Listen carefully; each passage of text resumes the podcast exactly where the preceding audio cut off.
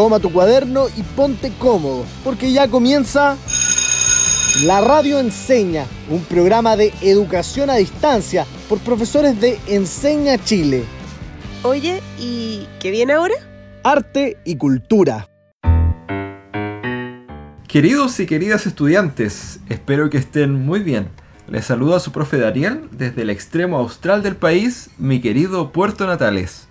Y desde Santiago les saluda su profe Francesca. Les damos una cálida bienvenida a un nuevo capítulo de Arte y Cultura, aquí en la Radio Enseña, una iniciativa de sus profes de Enseña Chile.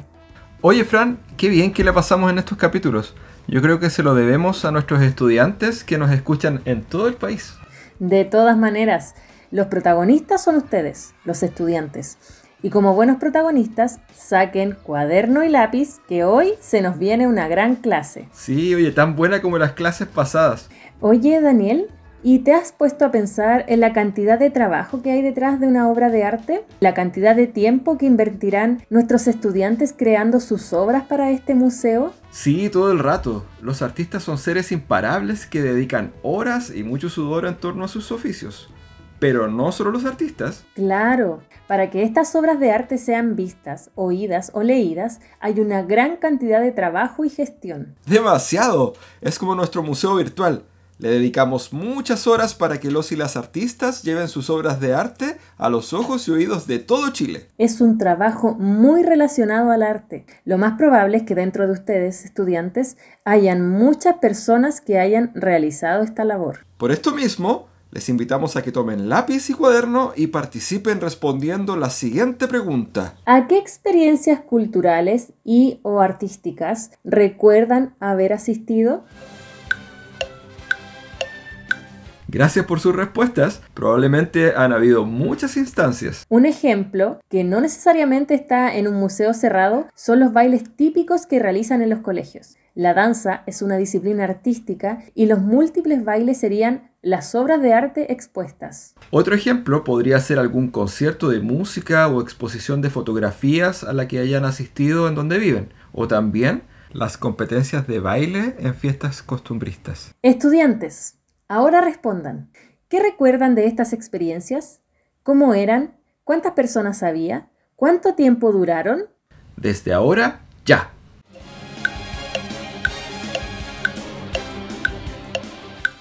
Yo recuerdo una vez que hicimos un festival de música acá en Puerto Natales. Quien organizó el festival tuvo que contactar a muchas bandas y difundir por todas partes el evento. Es tremenda pega. Generalmente veo estos pósters o afiches en los que está la información necesaria para motivarse a asistir a estos eventos. Y la gente que llega es tanto por esta gestión, o sea, por el trabajo que se hace de forma previa, como por la calidad de las obras musicales. Hoy, queridos y queridas estudiantes, queremos que ustedes aprendan más sobre este quehacer. Queremos que sean capaces de llevar estas obras de arte a los ojos y oídos de su futura audiencia. Y no solo sus obras, también la de sus amigos, seres queridos y colegas artistas. Artista es quien hace arte con pasión, dedicación y respeto. Y ustedes ya hacen arte. Entonces, anoten el título de la clase. Curaduría. El diálogo entre la obra y el espectador. Curiosa palabra. ¿Quieren saber qué significa? ¡Sí! Entonces, anoten la definición de curaduría. La curaduría es una labor dentro del mundo del arte en donde se organiza y desarrolla toda la producción de una exposición de arte. ¡Wow! Es tremenda pega. Las exposiciones de arte son vitales para difundir las obras entre la posible audiencia. Planificarlas, gestionarlas y difundirlas, todo esto aumenta y mejora el acceso a la cultura para todos y todas. Por eso, estudiantes, el objetivo de la clase de hoy es Aplicar conocimientos de diseño, difusión y publicidad artística, reflexionando en torno a situaciones inventadas y reales que fomenten el acceso a la cultura. Aprenderemos sobre lo que es un museo y su rol en la sociedad. Luego responderemos, ¿qué es una exposición de arte? Y dentro de un museo, ¿qué significa construir y producir una exposición de arte? Aquí entra la curaduría. Luego, en la segunda mitad de la clase, Queremos que ustedes se hagan cargo y sean capaces de difundir el arte y la cultura que los rodea y la que llevan dentro. Y con eso Podremos potenciar juntos el acceso a las artes y cultura. Podrán ser curadores y curadoras de su propia exposición, reimaginando lo que es un museo. Bienvenidos a El Momento de Descubrir. Para comenzar, queremos preguntarles, ¿a qué instituciones le podemos agradecer el acceso a múltiples obras de valor para la humanidad?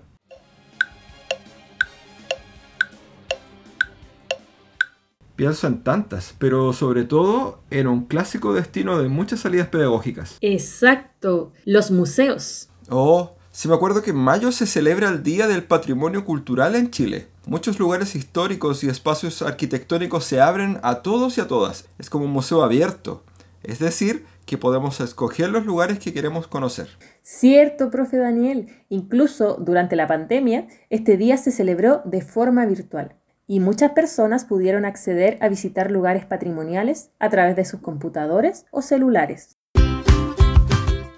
¿Sabías que los museos del Servicio Nacional del Patrimonio han duplicado su cantidad de visitas en la última década, llegando hasta las 13 millones de visitas el 2018?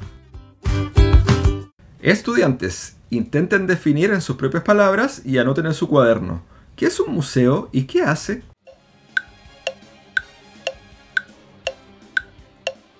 Bien, estudiantes, complementaremos la definición de museo paso a paso. Lápiz al papel y tomen apuntes. Los museos son instituciones de carácter permanente, o sea, que funcionan siempre. Aquí se exhiben conjuntos y colecciones de valor histórico, artístico, científico y técnico, o de cualquier otra naturaleza cultural. Y para lograr su objetivo, cumplen diferentes etapas.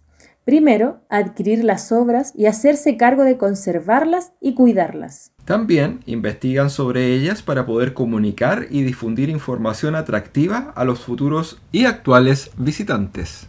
Y finalmente, las exhiben o muestran. Las ponen a disposición de todas y todos. Para fines de estudio, educación. O simplemente de contemplación. A mí me encanta ir al Museo de Bellas Artes solo a mirar y disfrutar.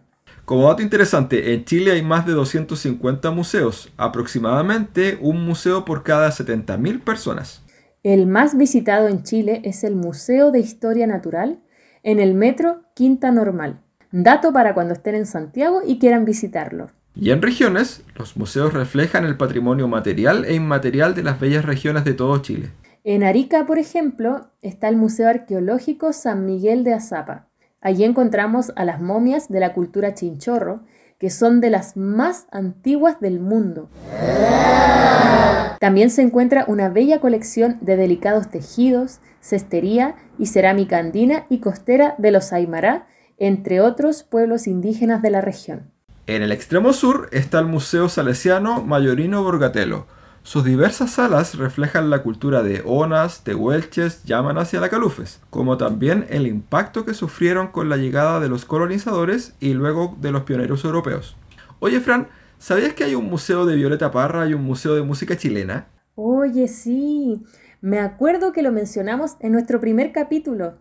Estos me gustan mucho porque también se hacen conciertos, lo que nos muestra que todas las artes y culturas tienen cabida en un museo. Gracias a los museos podemos experienciar el legado o herencia de nuestro pasado y sobre todo vivir la experiencia artística desde la audiencia. Es importante mencionar que podemos encontrar hitos culturales en muchas partes de la ciudad o localidad, no solo en un museo. Por ejemplo, visitar una peña folclórica, eventos donde diversos cantantes y músicos interpretan sus canciones, bailes y poesías. Quizás es una forma diferente y más cercana de definir lo que es un museo. Por eso hacemos la invitación a no pensar en un museo solo como algo entre cuatro paredes. Muchas veces la labor de un museo ocurre de forma invisible y silenciosa en lugares que ni nos imaginamos. Y sin nombre de museo. Y acá es donde queremos hablarles de un concepto muy importante. Hablaremos de las exposiciones. Una exposición es una instancia en donde se muestran muchas obras que están unidas por un hilo conductor, o sea, poseen una temática o tema específico. Por ejemplo, en el Museo Violeta Parra hay dos exposiciones permanentes sobre sus arpilleras. Una de ellas se llama Sala Humana, en donde las obras de nuestra amada Violeta muestran cosas como fiestas de campo, gente guitarreando, entre otras cosas. Y la otra exposición es la Sala Divina, en donde las obras están relacionadas con todo lo religioso. Y menos mal que lo hicieron así. ¿Te imaginas una obra llamada El entierro de Cristo, al lado de una que muestre la alegría de la cueca? Oye, sí, son dos temas súper distintos.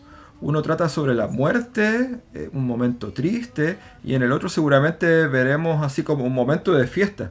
Y esto puede resultar incluso ofensivo para algunas personas. Oiga, profe, ¿y cómo es eso de una exposición permanente? Es que hay dos tipos de exposiciones. Están las exposiciones permanentes y las itinerantes o temporales. En las permanentes podemos ver las principales colecciones y todas tendrán relación con el estilo o tema del museo donde se encuentran. Ah, verdad, ya me acordé. Y las otras son las exposiciones itinerantes, que son diseñadas para ser expuestas en distintos museos o lugares que se adaptan para esto, con la ventaja de dar la oportunidad para que mucha gente las vea, incluso en áreas de difícil acceso. O sea, si lo pensamos bien, suena como las permanentes están en un mismo sitio y las temporales o itinerantes son las que cambian de lugar, son más pasajeras. Exactamente. Se me ocurre un par de ejemplos geniales que han ocurrido en Chile. A mí también. Cuando hablamos de en distintos lugares, hablamos de exposiciones que recorren incluso más de un continente, como fue el caso de Obsesión Infinita, de la artista japonesa Yayoi Kusama. Sí, esa exposición reunió más de 60 años de carrera y trabajo. Imagínate toneladas de material físico a transportar y pensar que recorrió Chile, México, Colombia, Argentina y muchos otros países. Otro gran ejemplo fue La Pequeña Gigante, que incluso tenía su propio espacio en las noticias. Oh, ¿verdad? Se me acuerdo. La Pequeña Gigante es una obra de la compañía de teatro francesa Royal Deluxe. Es una muñeca o marioneta de madera que mide 6 metros. Esta compañía expone de forma permanente en Nantes, eso queda en Francia, pero han hecho exhibiciones de su obra en todo el mundo. Se pasaron. Es como cuando los músicos y músicas se van de gira por distintos lugares. Algunos se presentan incluso en parques abiertos para llegar a públicos que no siempre tienen las condiciones de poder pagar por una entrada. Estudiantes, pensemos en los circos. Si lo piensan bien, cuando se va al circo se ven múltiples espectáculos de distintas disciplinas. Se ve baile, música, gimnasia, etc. Quienes están en escena en el circo se llaman artistas circenses. Si un circo viaja por Chile y se queda un mes por ciudad, ¿esto sería una exhibición permanente o itinerante? Respondan. Exacto, es una exhibición itinerante. Felicitaciones a quienes lo identificaron. Y para corroborar, les contamos que es itinerante porque... Porque va cambiando de lugar, para así llegar a más ciudades. Enviamos un saludo a todos los artistas circenses de Chile. Profe Fran, ayudemos a los y las estudiantes a corroborar sus apuntes. Pero claro, primero definimos, ¿qué es un museo? El museo es un lugar que hace posible la exhibición de las obras artísticas y culturales. Esto a través de un proceso de adquisición, conservación, investigación, comunicación y exhibición de las mismas. Luego definimos las exposiciones permanentes, aquellas que residen siempre en el mismo lugar o museo. Y luego están las exhibiciones itinerantes, aquellas que se ubican en distintos lugares para así llegar a más gente. Una vez más lo repito, tremendo trabajo para hacer que todo esto sea posible. Sí, y justamente de eso queremos hablar ahora, de la curaduría, o sea, de toda la organización y producción que requiere una exposición de arte. Trajimos a una invitada experta que nos contará sobre el trabajo de un curador o curadora. Su nombre es Camila Lineros. Bienvenida. La curatoría es una práctica que consiste principalmente en dar un orden o un sentido a una exposición artística, para que ésta pueda ser comprendida por el espectador o el público que va a verla. Y la finalidad es lograr una reflexión en torno a esta muestra. Entonces, el encargado de llevar a cabo esta labor es el curador, En palabras simples, el curador es quien determina qué se ve y cómo se ve. Es un mediador entre la obra artística que se expone y el público que va a verla, porque es quien escoge las obras que se muestran, es quien las organiza y les da un orden para que la muestra sí tenga un sentido, un propósito. La importancia del curador es que éste cuenta una historia al momento de organizar las obras, así la exposición tiene sentido y le permite al espectador reflexionar en torno a ella y vivirla, lograr eh, entenderla reflexionarla y para que así esta experiencia como sea mucho mejor, más vivida, más sentida. Muchas gracias, profe, se pasó. Increíble el trabajo de un curador o curadora. Es quien se encarga de gestionar todo lo que hace posible una exhibición. Esta persona está capacitada en el conjunto de saberes que posibilitan la exposición, valoración, manejo, preservación y administración de los bienes artísticos. Y su propósito principal es darle un sentido y una historia a la exhibición. Tal como ocurre con los álbumes y discos musicales. Están unidos por un sentido que hace que tengan algo en común. Cierto. Se llaman discos conceptuales y podríamos decir que las canciones dialogan y cuentan una historia. Y por lo mismo, estas canciones u obras artísticas son más cercanas y comprensibles para la audiencia. Un gran ejemplo chileno es el disco conceptual Pateando Piedras de la banda Los Prisioneros. Todas las canciones hablan de temas como el capitalismo, la desigualdad social, el machismo y la falta de identidad. Una canción muy conocida es El baile de los que sobran. Es decir, las canciones están unidas por la crítica social que quiso hacer la banda hacia elementos que no apreciaban de la sociedad chilena en esos años, la década de los 80. Oye, Daniel, y pasando a la idea de una exhibición en un espacio, pienso en los eventos artísticos y culturales. En muchas de estas instancias hay una temática común que une las obras que se presentan.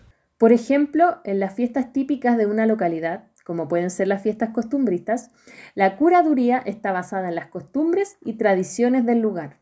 Entonces, si vemos lo que ocurre en un colegio, los bailes típicos serían una exhibición alineada por el tema de las manifestaciones artísticas de Chile a través de la danza. Y el curador o curadora sería la o el profe que se encarga de todo esto, que los alumnos aprendan los bailes. Conseguirse el lugar, asegurarse de que el vestuario corresponda, y de convocar a las personas u obras, en este caso, estudiantes que bailarán. Y entonces, ¿cómo podemos hacer una buena curaduría de sus exhibiciones? Tomen lápiz y papel porque mencionaremos los puntos más importantes. Primero, definir cuál es el tema general de la exposición. Segundo, generar vínculos entre las obras que presentan contando una historia. Tercero, pensar en qué quiero que sienta el espectador. Esto ayudará a mejorar y darle sentido artístico a la experiencia de la audiencia.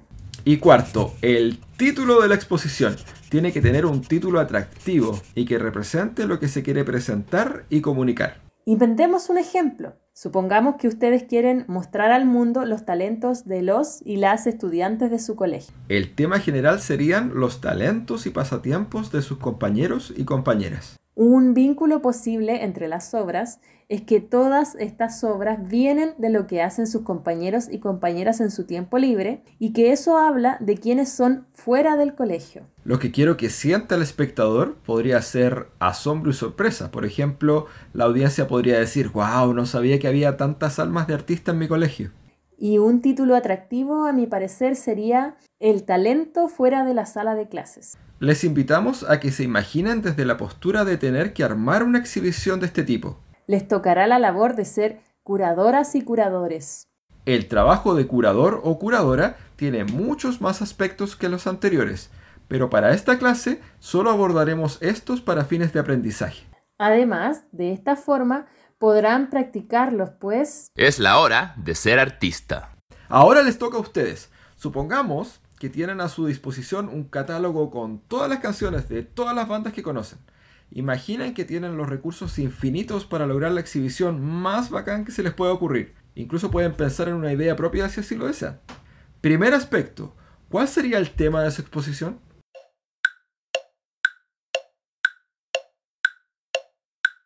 Eso, estudiantes. Les daremos como ejemplo un tema interesante para que revisen cómo van.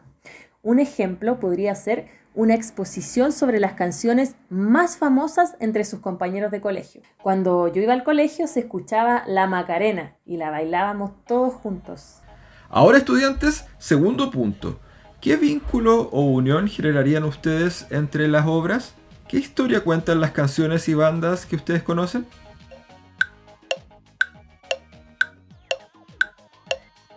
Desafiante, pero se puede. Una opción podría ser presentarlas a través de los años o a través de las letras de estas canciones, encontrando las ideas más presentes y compartidas en ellas. Súper, metinca. Tercer punto. ¿Qué quiero que sienta el espectador? Les toca responder una vez más.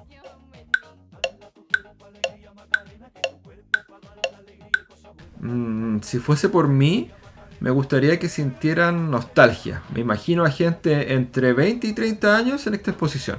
O también a gente de otra generación, más mayor o más joven, entendiendo a quienes oían estas canciones durante sus años colegiales. Estudiantes, anoten el último aspecto de su exhibición. ¿Cuál sería el título que ustedes le darían a esta exposición?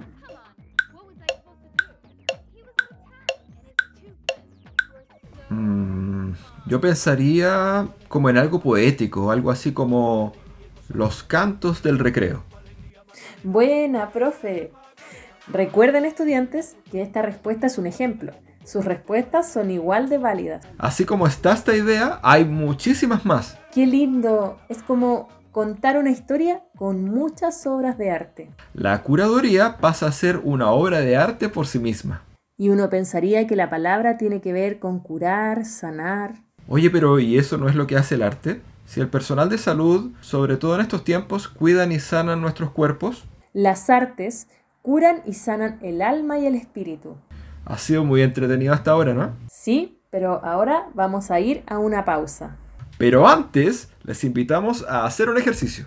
Durante la pausa, harán una curaduría de una exhibición imaginaria con las cosas físicas, historias, canciones, obras artísticas que puedan haber en su casa. Todo lo que es cercano a ustedes. Una exhibición de un museo basado en sus hogares y sus relatos. Recuerden que para esta exhibición necesitan un título, un tema, el vínculo entre las obras y definir qué quieren generar en la audiencia. Estudiantes, también hagan este ejercicio y compártanlo en su Instagram. No olviden mencionarnos con el arroba la Esperamos sus respuestas para leerlas y también los esperamos a la vuelta de la pausa.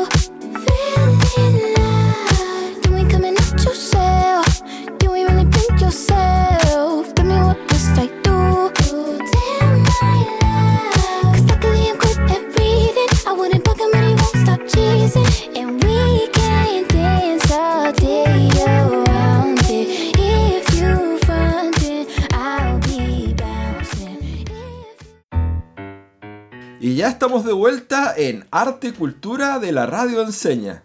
Llegan en el mejor momento para retomar nuestro capítulo de curaduría, el diálogo entre la obra y el espectador. Revisen sus apuntes. En la primera mitad definimos lo que es un museo. Luego hablamos sobre qué es una exposición. Están las exposiciones permanentes y las exposiciones itinerantes. Finalmente hablamos sobre la curaduría, la labor de gestionar una exhibición de principio a fin.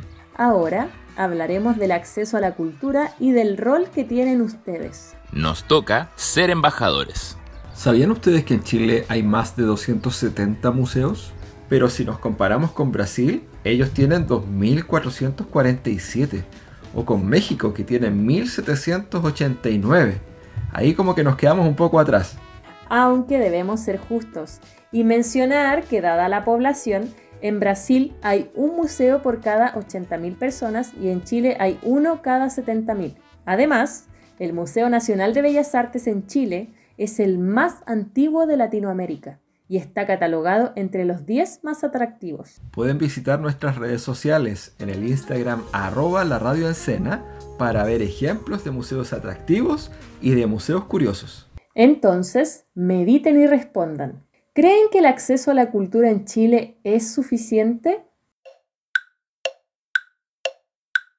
Más allá que si responden un sí o un no, es importante reconocer el rol y la influencia que podemos tener como ciudadanos en esto, siendo embajadores de la cultura y de las artes. Y para eso queremos que conozcan el concepto de democratización de los museos.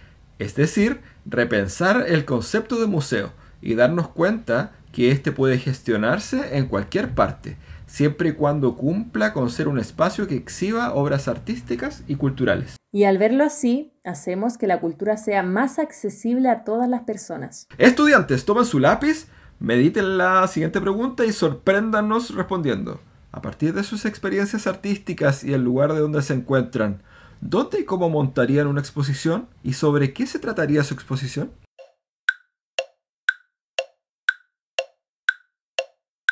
A mí me gustaría montar exhibiciones en cafés, en un lugar social donde la gente pueda encontrarse, reunirse y también compartir sus experiencias. Me gustaría hacerlo de obras de amigos, gente unida por la pasión de hacer arte. Oye, sí, ¿ah? En mi caso, mm, yo creo que montaría un festival con bandas locales de Magallanes. Además de tocar en vivo, lo transmitiríamos por la radio y por internet. Así podríamos democratizar la música local, llegando a muchos lugares y a muchas personas diferentes. Y ahora, con estos conocimientos y reflexiones, los invitamos al último desafío de este capítulo y que se conviertan en embajadores del arte y la cultura. Profe Daniel, cuéntanos, ¿cuál es el desafío? Montarán un afiche para difundir una exhibición. Esta exhibición puede ser ficticia o real Imaginen que son los curadores de la exhibición. No hay límites. Si quieren, podrían imaginar una exhibición de las obras de su artista favorito. O sus propias obras. Hasta podrían inventar una exhibición de obras de aliens de otro planeta. Realmente no hay límites. Tomen lápiz y papel para anotar los pasos a seguir. ¿Cómo diseñar un afiche? Primero, definan la audiencia o público y cómo llegarán a ellos, respondiendo las siguientes preguntas. ¿A quién va dirigido? ¿Cómo llego a estas personas? ¿En qué formato debería hacer mi afiche? Por ejemplo, imagínense una exposición de música de las culturas indígenas de Chile. El afiche podría dirigirse a diferentes edades y debería incluir lenguaje braille para que las personas no videntes puedan asistir a la exhibición, a oír las diferentes piezas musicales e incluso conocer los instrumentos. ¡Wow! ¡Gran idea! Segundo, ¿qué quiero comunicar? ¿Qué información debo incluir? Siguiendo con el ejemplo, en este afiche tiene que quedar claro qué es lo que se expondrá. Por lo que debería incluir los nombres de las culturas indígenas que están consideradas para esta exhibición, junto con una pequeña descripción de lo que podrían experimentar quienes la visiten. Además hay que incluir fechas, el lugar y un link para acceder a más información vía internet o redes sociales. Tercero, deben jerarquizar, es decir, decidir qué será lo más importante dentro de su afiche. Para eso pueden usar diferentes tamaños, colores, tipos de letra y ubicación dentro de la hoja.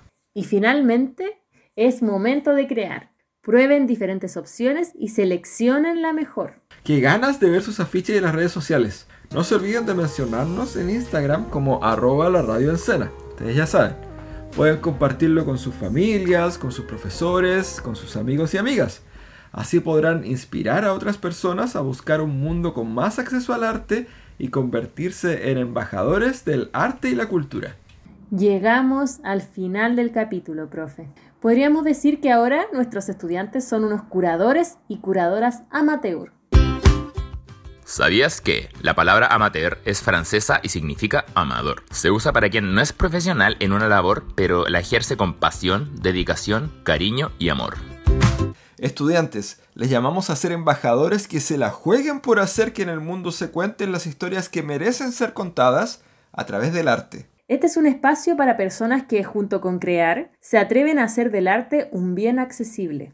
Y recuerden que la palabra curador o curadora suena a quien cura, y que para nosotros son personas que hacen que el arte llegue a la audiencia y cure el espíritu y el alma. Nos despedimos recordándoles la invitación. Compartir su afiche en Instagram mencionando a arroba la radio Soy el profe Daniel. Y yo la profe Francesca. Y esto ha sido otro capítulo más de Arte y Cultura de la Radio Enseña. Hasta el próximo capítulo.